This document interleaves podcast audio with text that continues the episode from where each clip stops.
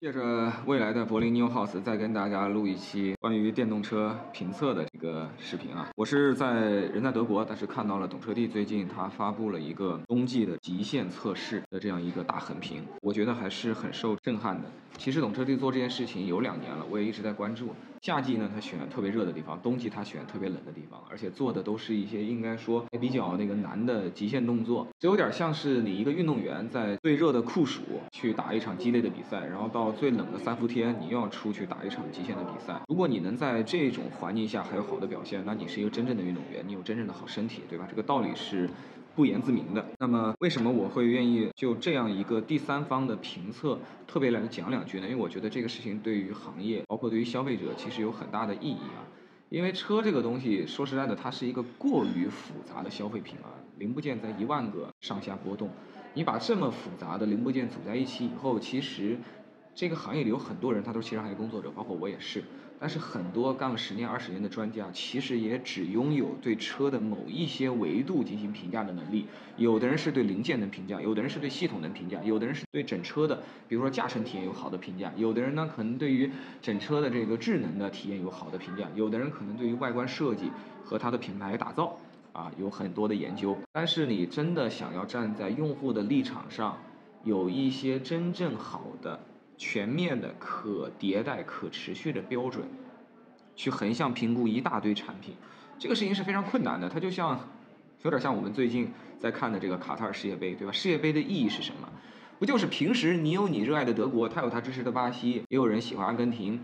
华山论剑永远是人类最想看到的东西，对吧？什么时候能把天下高手聚到一个舞台，用一个标准去检验一番？那在我看来，懂车帝搞这个极限测试，它就是解决这个问题的，对吧？它就是汽车行业的华山论剑，汽车行业的这个世界杯。那么这一次呢，呃，我是注意到他们这次阵仗更大了，呃，是六十万的这样一个平米的一个大场地。然后呢，相当于对吧，八十多个足球场的这样一个面积。然后呢，光是直线的这个跑道，去年可能是四百米，现在就搞成了六百米。所以可以说他在投入上是不遗余力的，好像在宣传上还请到了韩寒这样的明星来这个助阵做这个背书，然后也是结合了这个行业里很多的非常主流的消费者可能会买到的电动车，进行了这样一场大比试，覆盖了六大整车不同的维度啊，包括续航啊，包括座舱啊，包括智能化的东西，包括性能的东西，驾控的东西，它其实都有一个全面的这个覆盖。因为我们消费者其实买车的时候呢，一方面呢你看这个厂商的广告，一方面你听用户的口碑，广告是广告，用户的口碑相。当于疗效，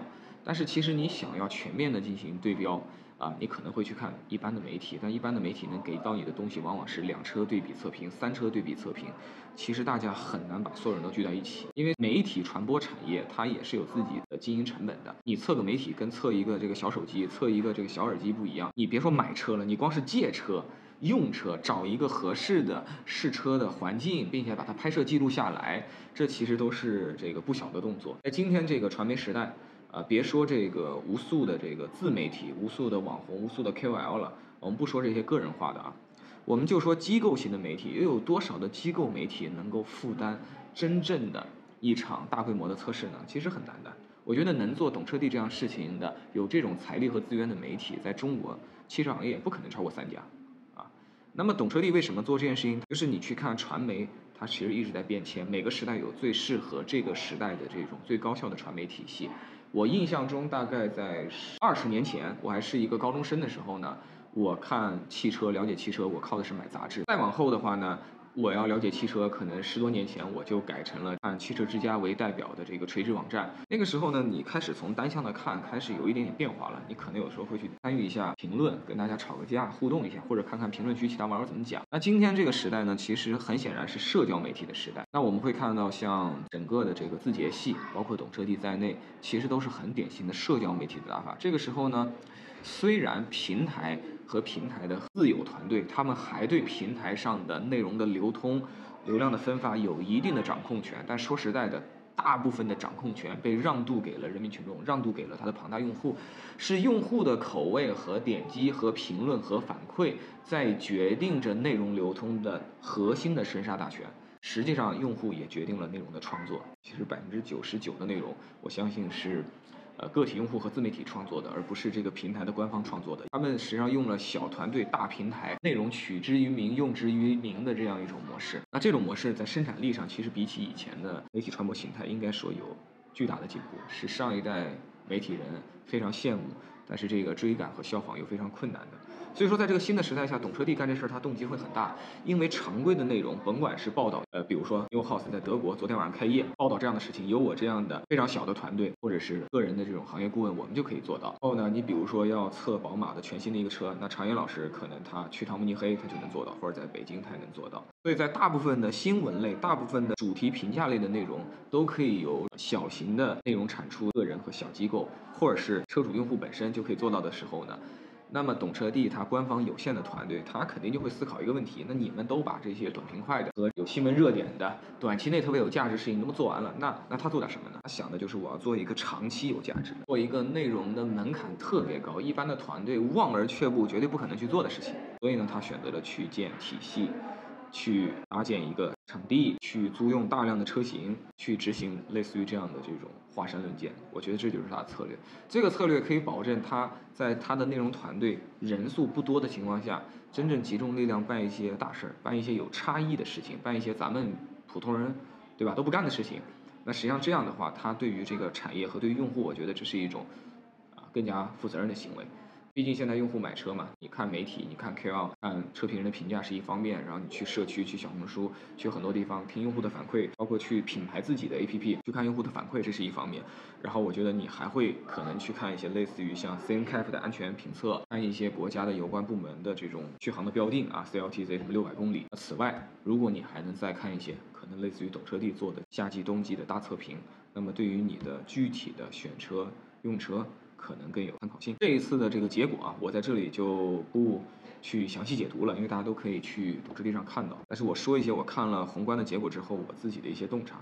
一方面，我想说的一点是一分钱一分货，这也是我特别想提醒大家的。就总体来讲呢，你比如说大众，它一个 MQB 平台能造三十款车型，但是你不要真的相信 MQB 的 Polo 和 MQB 的帕萨特、MQB 的大号的 SUV 是真正的。完全的一个水准的产物，这是不可能的，因为它们价格差了两倍三倍。同样的道理，在电动车上也是的，有一些比较小型的车，价格可能连十万都不到。大家可以看到，这次他们的平均的冬季的续航达成率可能就刚刚到四十，但是一些比较贵的车，按道理贵的车它的那个风阻啊、能耗啊都大，但是你看它的续航达成率反而有可能会突破五十。这背后，我认为啊，核心原因就是你成本受制约之后。购买电池、电芯的标准、安全系统的这个设计水平，各个方面你的投入会打折扣的。我不是说小车不好，便宜的车不好，但我的意思是，大家对于自己消费的东西有一个合理的预期就好。那另一点的话呢，我们会看到中国品牌的车和国际品牌的车这次的表现是有群体性的差异的。群体性差异就是指。中国品牌平均的续航达成率是高于国际品牌的。你看前十名就一个国际品牌是 Smart，然后我们大家都知道 Smart 平台到底是谁给的，对吧？是吉利集团的 SEA，不是德国人的，不是这个欧洲人的。其他前几名你去看啊，都是比亚迪啊、蔚来啊、智己啊、极狐啊，全都清一色的这个中国品牌。所以包括那个智能座舱我就不说了，肯定中国车是领先的啊。但是另一方面，我们也要看到国际品牌也有它的优势。都知道中国品牌电动车其实平均来讲，双电机用的更多，动力也很好。但是在冰雪天上的这个雪地加速的成绩，你会发现国际品牌毫不逊色。尽管它的动力系统可能总的能量是更小的，电机是更少的，这里边就体现出一点是什么呢？其实如何对驱动系统进行管理、精准的控制、调教，从而实现整车最后的性能体验，这个跟你直接看账面的啊理想状态下的百公里参数、功率扭矩，这不是一回事儿。在这件事情上，拥有百年造车经验的国际品牌确实还是有它的优势啊！我自己平时开很多电动车，我也能够感觉到。你比如说，我上次开奔驰的 EQE，它是个单电机的车，对吧？参数上不是那么理想，但那个车开起来，底盘行云流水，反应敏捷，转向清晰啊，动力其实也挺强劲的。它只用一个单电机就能做到好的动力、低的能耗，同时底盘特别好。实际上，这是它造车能力的一个体现。当然，这个车有它的硬伤，大家都看到了啊。补充一点啊，呃，中国品牌普遍在充电速度上会更快，这个跟前面说的是一样的。就基本上在新的两个能力，一个是电气化，一个是智能化上，中国品牌是走在前面。但是在车辆的工程能力上，其实我们已经比过去缩小了差距，但是还需要有进一步的追赶，才能达到一个更完美的状态。最后的话呢，就是我也想再说一下这个东西，如果你看完了，我也想提示一下，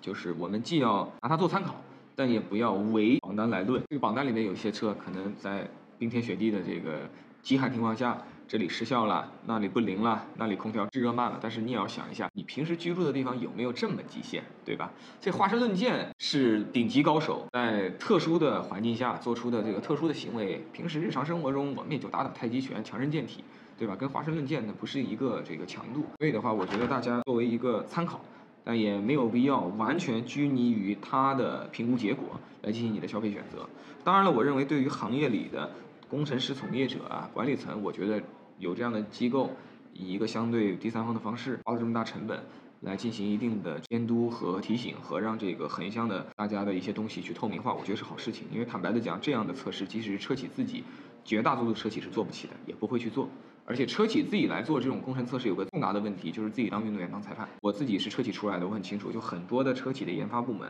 在自己打造一款车和同行都会对标，但在对标过程中，你总会发现呢，它往往在各个领域中大部分战胜它的核心对标对手，对吧？这其实也是一个内部工作的基本技巧。我们任何一个人在任何一个大组织中工作，你总会想办法跟最高管理层呈现的结果是你的工作干得很好，对吧？谁会跟自己的职位和前途过不去呢？所以说，在 这种大的比武，还真得第三方来干。好的，就到这里，我是依然，那个喜欢的朋友点赞、收藏、关注、评论、分享，支持一下我的频道，谢谢。